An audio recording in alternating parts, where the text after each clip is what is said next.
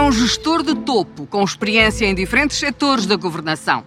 Discreto na vida privada, com uma marca de exigência e rigor na vida pública. Mas poucos sabem de onde vem e, sobretudo, do seu gosto pelas artes.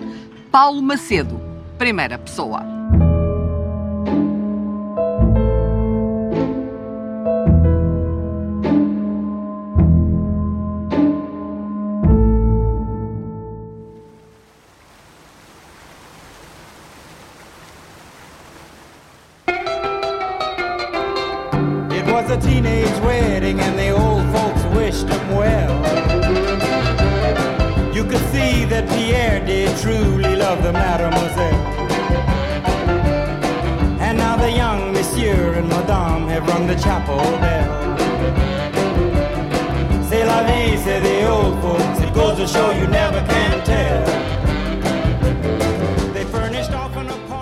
Antigo estudante regressa à casa, ao ISEG. Sim, foi aqui que estudei 5 anos, depois dei mais 16 anos aulas. Nunca houve nenhuma instituição a que eu tivesse ligado tanto tempo. É mais do que uma casa? É o seu ADN? Eu gosto muito do que há aqui. São as amizades de sempre, que estão ainda hoje connosco todos os dias. Foi aqui também que, que casei, Portanto, foi, a, foi a, minha, a minha colega. Ah, Portanto, arranjou namorada. arranjou namorada, exatamente. É aqui que ainda hoje me revejo em muitos dos, dos professores da, da, da, presidência da escola, anteriormente pela professora Clara Raposo, agora pelo professor João Duque. Como é que lhe chamavam esses amigos aqui na, na, na faculdade, que isto é a universidade? Não tinha nenhuma alcunha de especial. Era Paulo só? Sim, Paulo. No meu livro de caricaturas, de caricaturas a única coisa que tinha era que tinha uma caricatura a dizer isto já está no trabalho, ou seja, porque eu gostava sempre de ser exaustivo nos trabalhos e tinha sempre mais uma ideia para pôr. não é tanta questão da, da, perfeição, eu sou uma pessoa que tento ser rigorosa, não, não acredito no perfeccionismo no dia a dia. Acredito que as coisas têm que ter grande qualidade e grande exigência, mas perfeito, perfeito como eu costumo dizer, a coisa que eu gosto mais são os meus filhos e nem isso acho que são perfeitos. Portanto, perfeito acho que é muito difícil. Prefiro o pragmatismo ao perfeccionismo. Desta escola sai uma elite, um escola de elites do país. Isto significa que esta escola é guardiã do melhor que o país pode vir a ter ou pode ter? Eu acho que esta escola é uma parte do melhor que o país tem. É a mais antiga, é, é, é a maior e, e, e, tem áreas de excelência em várias uh, categorias, por exemplo, nas áreas de, das finanças, por exemplo, nas áreas das matemáticas aplicadas à economia e à gestão, é indiscutivelmente uh, a melhor ou uma das melhores do país e nas áreas de gestão e economia tradicionais compete com as outras. Muito bem.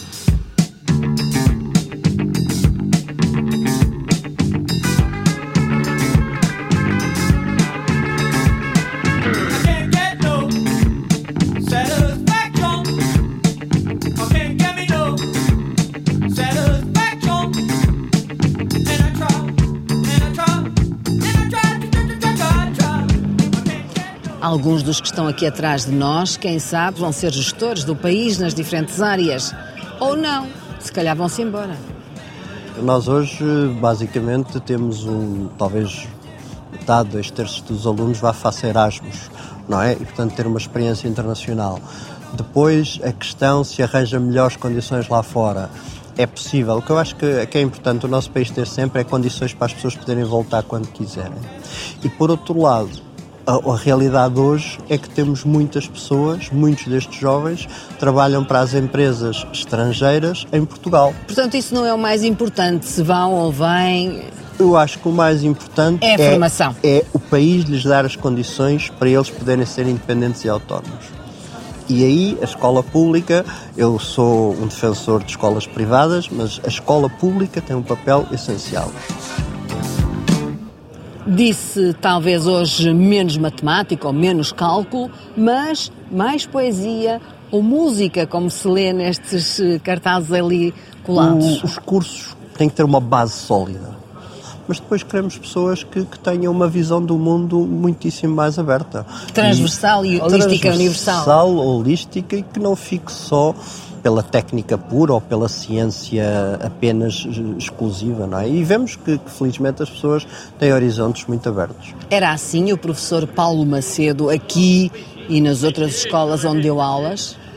Uh, aqui, uh, quando eu comecei a dar aulas, comecei a dar aulas à noite. Os primeiros anos de dar aulas e dar aulas a pessoas mais velhas é preciso a pessoa ter algum domínio da, da, da, das matérias e, e, alguma confiança, porque os alunos testam sempre os professores. Da fiscalidade e outras coisas que é mais difícil ser muito, ter muita graça, não é? Aliás, veio a colaborar depois em equipas de reformas de, de fiscais, não é? Sim, foi professor aqui de fiscalidade, o, o regente da cadeira, o, o professor Freitas Pereira, que foi convidado pelo professor Silva Lopes, para mim um dos melhores economistas destas últimas décadas, para participar na Comissão para o Desenvolvimento da Reforma Fiscal e, portanto, eu depois também fui convidado. Silva Lopes, muito para lá da gestão e da economia e da macroeconomia até, era alguém comprometido com o futuro e a estratégia para o país.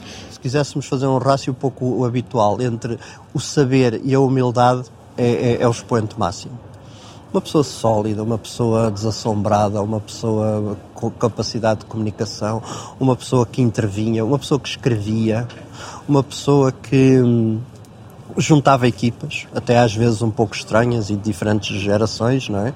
Depois tinha a humildade de dizer que onde tinha aprendido muito do que sabia da economia era no Financial Times.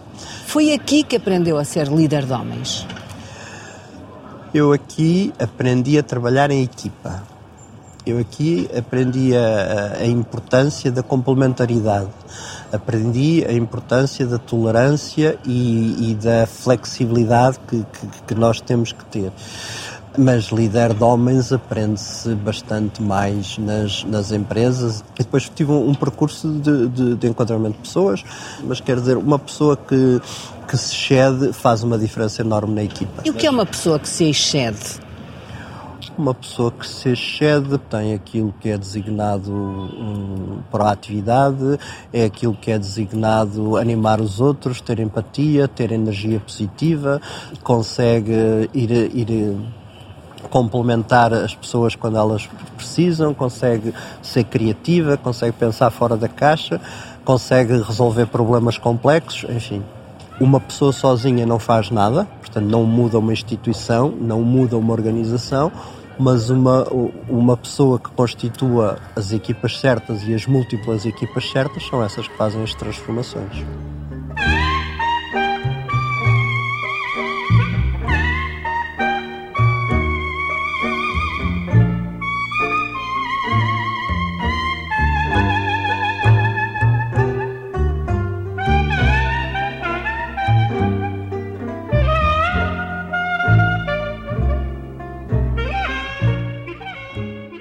Num espaço tão magnificente como este, junto às tapeçarias de Júlio Pomar, vem-me à cabeça um nome que porventura é aquele que lhe cala mais fundo em termos de arte. José Albano Moita Macedo. Seu pai. Sim, gosto bastante da pintura do meu pai, tenho muito orgulho no percurso do meu pai, artístico, também na parte da, da poesia e, e enquanto homem, mas também gosto muito de outros artistas. José Albano Moita Macedo é eclético. De facto, era uma pessoa eclética porque escrevia, escrevia essencialmente poesia, mas também dizia poesia de improviso que fazia questão que morresse ali. E, portanto, dizia para os amigos, as pessoas várias vezes. Era um repentista. Era, era. E também até muito no traço.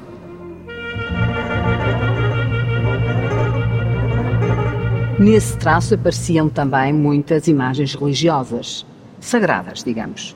Sim, sobretudo a figura de Cristo, essencialmente. Ou seja, meu pai é um pintor gestualista, uma escola informalista, mas de facto tinha algumas obras eh, figurativas, como o caso dos, dos, dos Cristos, ou dos Don Quixotes, ou das Caravelas, ou o corpo de, de mulher. Que relação há entre a pintura do seu pai, o traço do seu pai, e um certo humanismo que é hoje uma marca também de Paulo Macedo? Uh, há, há, sobretudo a educação no sentido de ter ouvido muita poesia, muitos poetas, uns mais conhecidos, outros menos conhecidos. Os mais fascinantes é ir a um ateliê de um, de um pintor.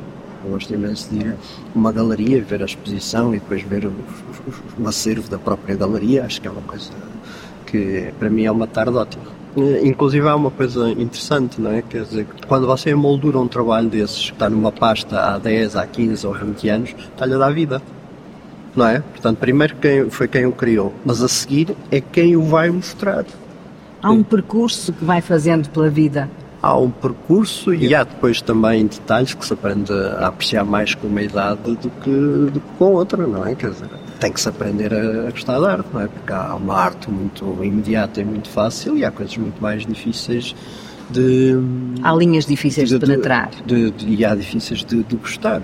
Aliás, muita da arte de hoje precisa de mediador. Há coisas fabulosas, mas que a, a, obra não fala por si só. A obra precisa de um mediador. E, depois de, de, haver essa, essa interpretação e essa mediação, de facto, há coisas de uma criatividade magnífica. Não são tão simbólicas como, por exemplo, o quadro de Júlio Pomar eh, retratando Mário Soares, não é? Sim, ah, sim. Uh, que é aquele quadro em que ele salta da cadeira. Ele fala, não é? Está a falar. Está, está, está, está, a falar, não é? Portanto, entre um orçamento e uma página de um desenho. Bom, Ai, não tenho desenhos. dúvida que prefiro o desenho. Agora faço o orçamento com gosto.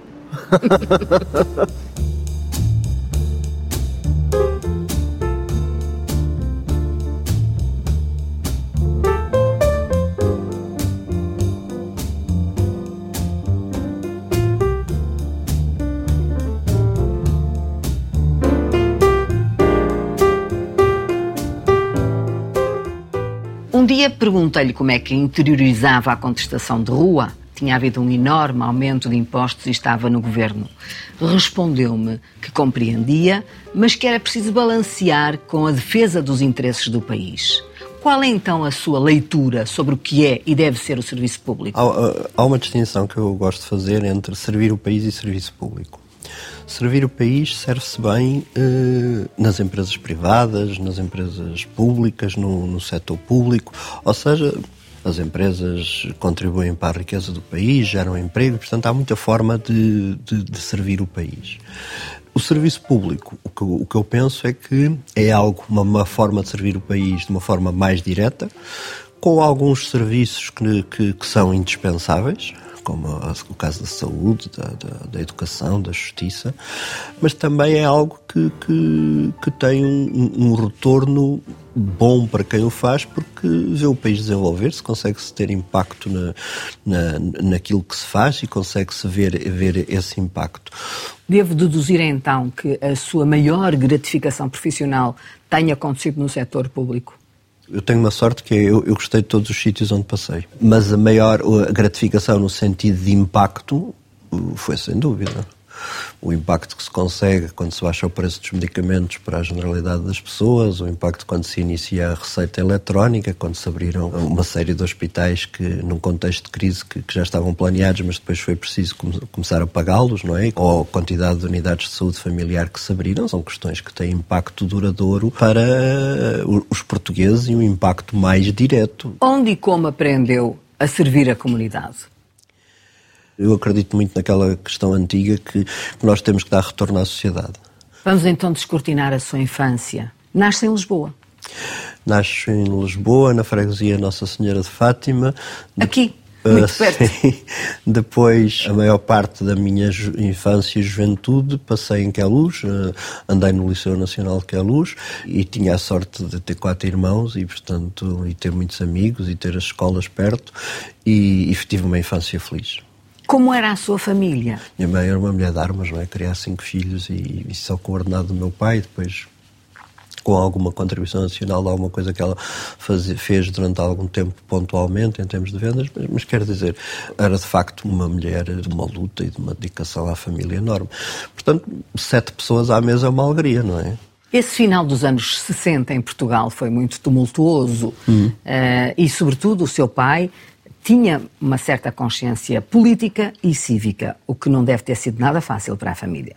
Existia, por exemplo, censura, censura a alguns escritos, a alguns poemas, a algumas. Seu pai uh, passou por isso. E passou, e por, inclusive por obras, uh, quadros que, que, que, que, lhe foram proibidos de expor, ou, ou, quadros que inclusive lhe apareceram retalhados um dia. Mas quer dizer, uh, lembro-me bastante mais da atividade dele no pós-25 de Abril que era uma atividade uh, bastante ideológica e comprometida com uma era, certa esquerda, creio. Sim, Era, era uma atividade comprometida, quer, quer no campo cívico, quer no campo das artes plásticas, quer no, no campo da própria escrita. Há uma escrita, uma parte da escrita dele que é marcada por aquele período e por um engajamento político claro e, e que também tem a, a, sua beleza e tem o seu lugar. Como era a vivência da sua família nessa época pós-revolucionária com um pai que se posicionava mais à esquerda?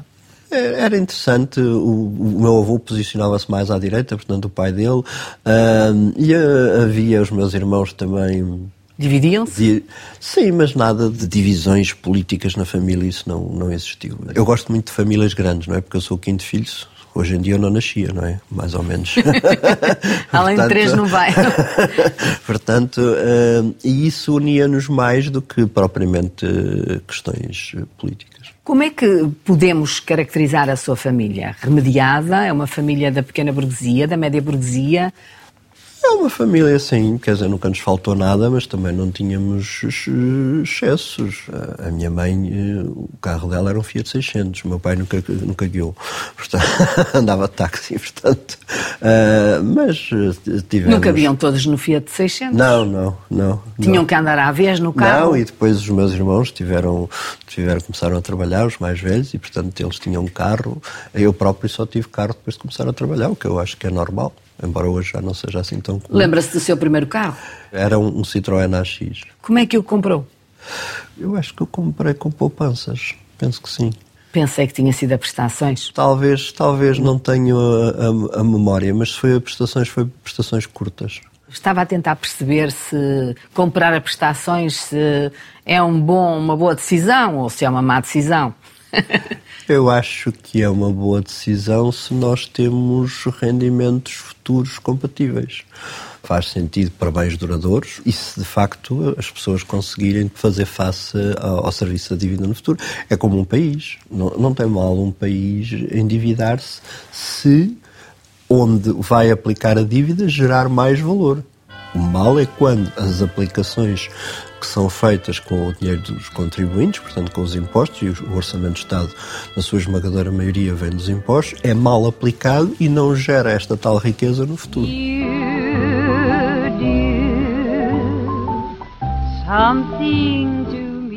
Logo, eh, não muito longe, tem um grande desafio pela frente. É convidado pela então Ministra das Finanças, Manuela Ferreira Leite, para a Direção-Geral de Impostos. E aceitou que é que o levou a aceitar nessa altura, no momento de turbulência e de desarrumo da própria Direção-Geral? Portanto, eu trabalhei na, na, consultora, depois uh, fui trabalhar para BCP. o, o BCP, quando estava, passado uns anos de, de estar, tive esse convite e eu achei que hum, faça a minha ligação pela via académica, mais faça a minha ligação anterior pela via do profissional, que tinha condições para poder hum, desempenhar essas funções e, por outro lado, fazer também algumas alterações, não é? Porque nós queixamos sempre de uma administração pública que é pesada e muitas das vezes é, mas que o que é certo é que se podia fazer muitas coisas. E, e pode-se fazer muitas coisas. Tratava-se de um trabalho organizacional também, de gestão, de, de digitalização, mas também de, de grande organização de grande organização e de motivação das pessoas. O mais importante foi constituir a, as equipas, foi dar-lhes formação, foi, foi fazer reuniões periódicas, foi-lhes dar eh, outra vez orgulho e isso conseguiu-se fazer. As pessoas já não se lembram, mas que há uns anos atrás ia-se para a porta do Serviço de Finanças com a declaração debaixo do braço para entregar. Hoje temos 99% de preenchimento digital. O início da sua caminhada na Direção-Geral de Finanças é acompanhada por muita polémica e contestação sobre o seu ordenado e a ganhar alguma Sim. coisa que era, enfim, enorme para a função pública da altura. Eu acho que ninguém, por ter um serviço técnico no Estado, deve ser pior pago do que por um serviço que tem no privado. A questão dos políticos, acho que podem ter de facto remunerações mais modestas. Eu, eu, não, eu acho que deviam ser mais elevadas. Inclusive, sou contra a manutenção da redução, ainda hoje, que, que, que penso que vem de 2010, de, da redução do, dos 5% de ordenados políticos. Eu acho que não faz qualquer sentido. Como é que se explica à população que eh, os políticos em Portugal, os dirigentes, são mal pagos? Eu distinguia de facto a questão dos políticos e eu, portanto, quando tive um lugar político, reduzi o meu ordenado cinco vezes ou seis vezes e, e não me queixo nada e reduzi-o durante quatro anos e tal. Porque é transitório? Porque é transitório porque é um lugar político. Outra coisa é desempenhar funções técnicas porque senão, de facto, quer dizer, para um lugar de maior responsabilidade, para um lugar com, inclusive, a responsabilidade financeira em termos de Tribunal de Contas, etc., com o escrutínio dos jornais, que talvez por vezes é, é a parte mais difícil do lugar, mais do que o próprio trabalho. E depois ainda ter uma remuneração muito pior quando são pessoas eh, que vão, vão contribuir, Portanto, eu, eu, não acho isso correto. Mas a base uh, está equiparada com a base do, do, do privado. setor privado, enquanto a dos dirigentes públicos ganham bastante menos do que os dirigentes do setor privado, e isso, a meu ver, devia ser corrigido com base no mérito. Então, o que é que há a esperar desta, uh, desta instituição pública nos seus vários setores? a generalidade das instituições deve ser independente da área política uh, e deve, sobretudo, ser forte para não sofrerem de rotação de dirigentes uh, a toda a hora, não estarem pendentes de orientações que às vezes ninguém sabe quais são. Há, há muitos dirigentes nas reuniões internacionais, que seja na União Europeia, seja noutros sítios, que vão assistir às reuniões em vez de ter uma posição forte de, sobre qual, que é, qual é o papel que têm a defender enquanto representantes do Estado português naquela área. E, portanto, as instituições fortes são aquelas que conseguem gerir os seus recursos eh, e ter alguma independência relativamente a, ao poder político que não às políticas, não é? As entidades públicas estão sujeitas às, às, às, às, às políticas o, públicas. O que me está a dizer significa que ainda há um contágio pernicioso entre instituições públicas e poderes políticos? Eu acho que há algumas zonas onde se vê isso, mas eu acho que também, felizmente, cada vez menos. Como sabe, há uma biografia recente de um antigo governador do Banco de Portugal que se queixa justamente de interferências políticas naquilo que seria a sua autonomia e independência face ao Governo Central. O que eu lhe posso dizer Uh, nestes anos todos, portanto, cinco anos na Caixa de Depósitos, nunca tive um pedido para dar crédito a alguém.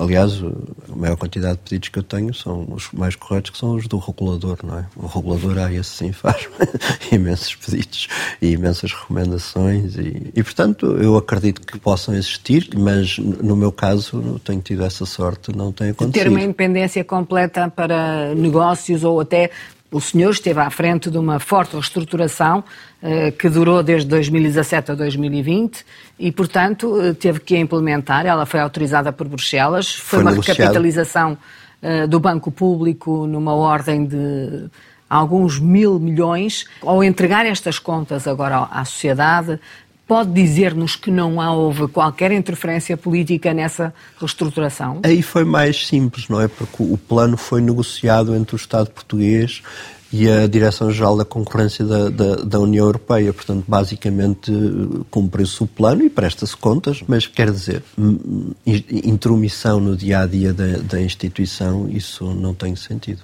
Está a viver o primeiro período em que a Caixa, o Banco Público, vai poder entregar dividendos. Ao que parece e ao que se perspectiva, esses dividendos serão históricos na entrega ao Estado?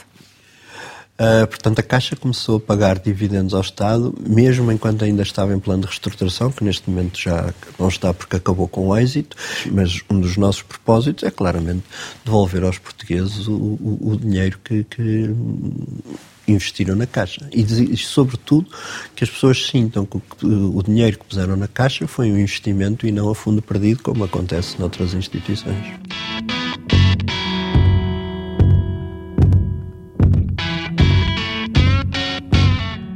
Estamos a falar do gestor que foi vice-presidente do BCP, que fez a revolução na máquina dos impostos, presidente da Caixa Geral de Depósitos e que, ao entrar na Caixa Geral de Depósitos, já leva uma outra experiência pública que já falaremos à frente. Que história é essa de ter chegado à Caixa e ter oferecido um livro a cada um dos seus colaboradores, a Carta a Garcia? Lê-se muito bem, que são, são cerca de 15 páginas. O responsável uh, político que precisa de fazer chegar uma, uma carta, uh, portanto, militar, com instruções militares a, a, um general e não fazem ideia do paradeiro do general. chama um, um homem e diz-lhe: Olha, nós precisamos de fazer chegar isto a este homem, não fazemos ideia onde é que ele faz. E o homem que, que é chamado, a única coisa que diz é: Sim, senhor. É o Sr. Rowan. E portanto, exatamente. E portanto, o que ele, sem, sem saber o paradeiro, sem pedir que, que meios, mas como é que eu vou fazer isto e quem é que me vai ajudar, etc., o que ele disse foi: portanto, essa, há uma missão que tem uma importância enorme, vamos fazê-la. Impermeabilizou a carta e amarrou ao peito. exatamente, exatamente. Voltamos então a relacionar aquilo que, que é a missão com o mérito e os objetivos. Sim. E o mérito que reconhecido por terem cumprido esses objetivos. Sim. Isso é absolutamente essencial nas instituições públicas, implementar este sistema. É preciso reconhecimento, desde logo não monetário, mas também monetário. Não tenho dúvida nenhuma sobre isso.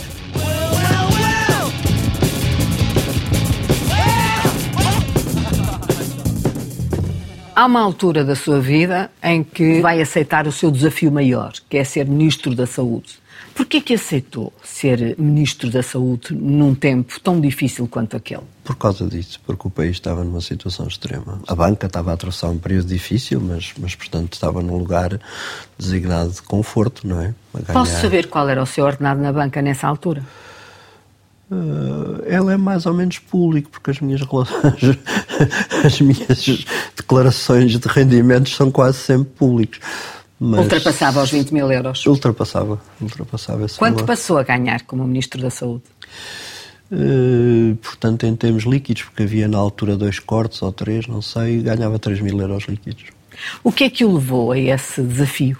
Achei que era uma situação extraordinária e achei que podia contribuir. Eu não conhecia o Dr. Pedro Passos Coelho, nunca o tinha visto. A nunca, sério? Nunca. Nunca, não, não o conheci de lado nenhum. Como chegou lá então? É porque recebo um telefonema dele para, para vir falar com ele e ele, eh, portanto, propôs-me esse desafio. Lembra-se desse dia? Lembro, lembro-me bem. Onde é que falaram? Foi num, num hotel, numa sala, assim, num sítio semi-público. Apesar de saber ouvir, e isso parece ser uh, inegável por todos os setores uh, que na altura falaram consigo, sofreu grandes uh, doses de, de contestação. Como é que lidava com a contestação dentro do seu gabinete? A contestação que nos faz sofrer é aquela que tem razão de ser. Ou seja, a contestação, por exemplo, das pessoas terem ordenados muito baixos ou terem um rendimento muito baixo e serem muito qualificadas. Isso, por exemplo, faz eh, meditar. Agora, a contestação porque uma margem de, de, de, comercialização de uma determinada entidade muda de 20% ou 30% para 19%. Estou-me a recordar da contestação daquele doente com hepatite C que na Assembleia, na Comissão da Assembleia da República, onde o senhor foi enquanto ministro, porque o medicamento que precisava não era comparticipado. Recorda-se? O medicamento, portanto, estava a ser fornecido através das designadas AUMs, ou seja, só para casos uh, especiais que, que havia os, os, eram os hospitais que decidiam a quem forneciam. E o medicamento tinha um preço muito alto, que, que cá está, que obviamente os medicamentos devem ser postos à disposição das pessoas e comparticipados sempre que se justifique, mas o Estado não é a qualquer preço. E esse caso, esse senhor foi salvo, como felizmente tantos, tantos outros, e o mais importante é uh, os relatórios que existem sobre a hepatite C, é que a hepatite C passou um, a ser curada e, portanto, o medicamento, de facto, uh, tinha uma vantagem, a negociação tinha uma vantagem, que só se pagavam os, os, os tratamentos com sucesso. Não me deixe morrer, eu quero viver. Eu ofereci-lhe metade do dinheiro para o senhor me dar o tratamento. Não há direito. Respeito à bancada, a todos os senhores. Mas assim eu vou encontrá-lo. A mediatização desse caso, in loco na comissão, até porque o senhor tomou a palavra, que pressão exerce sobre um ministro que tem que tomar decisões? Exerce muita pressão. Aliás, até me tinham avisado que ia haver qualquer coisa e, portanto, se eu quisesse, tinha faltado. Já ia preparado? Não, preparado quer dizer, para ser uma pessoa para ser interrompida não, não está preparado, mas também não foi, não, não foi a primeira vez. Que, repare, se o ministro não resiste à pressão, o que é que lá anda a fazer? Agora, o ministro não pode é ignorar não é? Designadamente quando ela é legítima, a pessoa está preocupada com a sua saúde e dos seus familiares. Portanto, isso, isso, é, isso é algo que, que é importante. Mas, como lhe digo, havia um mecanismo excepcional de, das AOMs. Mas o que nós negociámos e conseguimos negociar foi a erradicação da doença. Como é que um independente se sentia num governo de coligação? Como é que lidava com aquilo que são as máquinas partidárias? Nunca tive muitas pressões também das máquinas partidárias, portanto, obviamente notava-se que se calhar os independentes tinham algumas das pastas mais difíceis, não é? A saúde, a educação, a economia e as finanças. A verdade é que o senhor também não militou, não aderiu a nenhum partido e não, não se tornou militante. Eu, eu acho que a política é nobre, acho que a política precisa de, de, das melhores pessoas mas uh, acho que nunca tive o, apelo que precisava de participar, uh, a minha intervenção cívica que precisava de ser dessa, dessa forma e, portanto, nunca senti vontade de, de, de, de me inscrever num partido. Põe a hipótese de voltar à governação central? Não, não tenho qualquer apelo, mas tenho apelo, por exemplo, de participar eh, nas universidades. Eu espero voltar a ser professor, não é? Sou professor catedrático convidado, duas faculdades que, que gosto imenso das, das matérias. Tudo gosto... está em aberto na sua vida? Dentro destas áreas. Não na governação? Não na governação. Eu não tenho uma visão negra futuro, sobre o futuro. Eu acho que muito o melhor está para vir.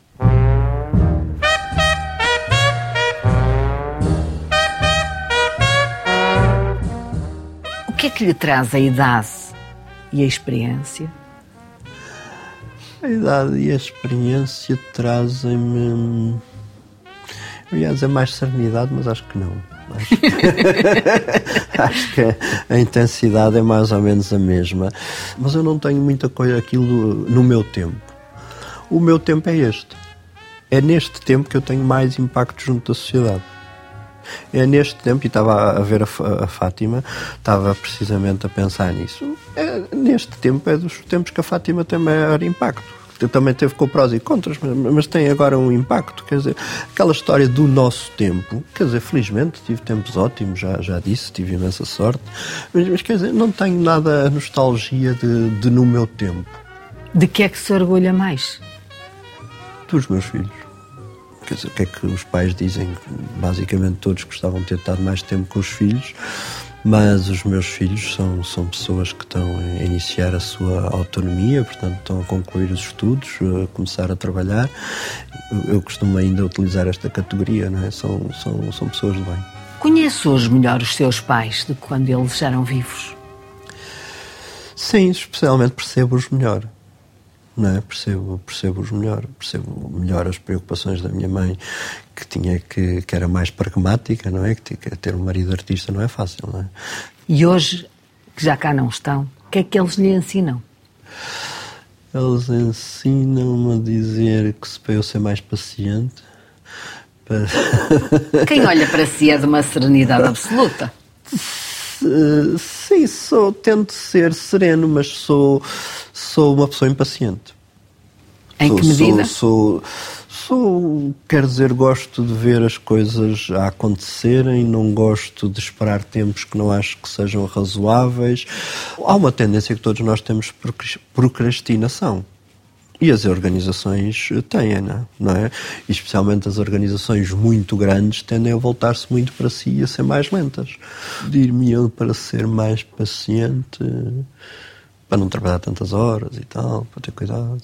É aqueles conselhos Ter cuidado. Até aqueles conselhos que os pais dão. Quando falamos do seu pai, é nos interstícios da poesia que o vai encontrar e que volta a aprender com ele na poesia, num, num, num desenho, mas também num, numa vida. O meu pai dizia: ehm, Eu não desejo mal a ninguém, não odeio ninguém.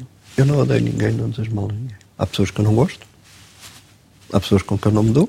Distancia-se? Sim. Aliás, sou uma pessoa relativamente distante. O meu pai entrava no táxi e dizia logo ao, ao, ao motorista: Olá, amigo, leve-me para aqui.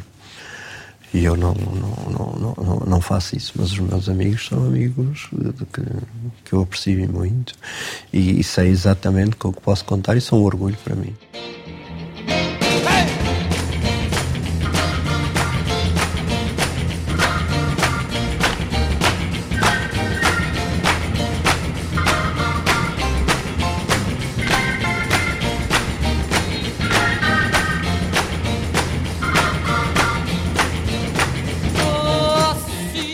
Manhã peguei no telefone para te informar que lá fora fazia sol.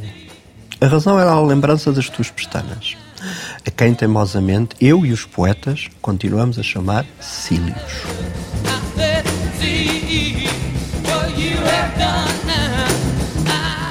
O Estado não está aqui para dizer tudo que sim. Quer dizer, o Estado não está aqui para lhe dizer, olha, nós queremos isto, e o Estado abanar as orelhas.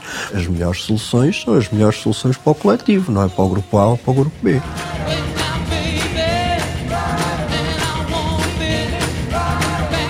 Ainda gosta do de Alan? Ainda gosto do Allen e, e, também gosto de alguns clássicos. Gosto do Casablanca, gosto do Lawrence da Arábia e gosto muito dos realizadores eh, americanos atuais, do Tarantino.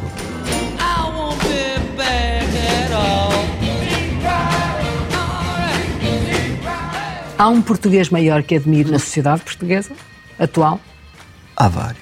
Eu acho que o general Ramalhianos é um exemplo de retidão e integridade. É um exemplo que marca o homem? É um exemplo que marca a sociedade. Se ele tivesse autoridade, era eleito outra vez Presidente da República.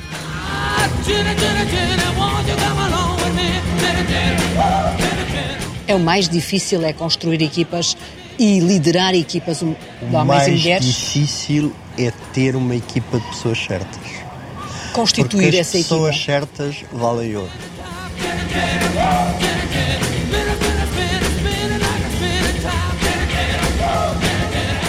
Tudo o que eu queria dizer era que lá fora fazia sol.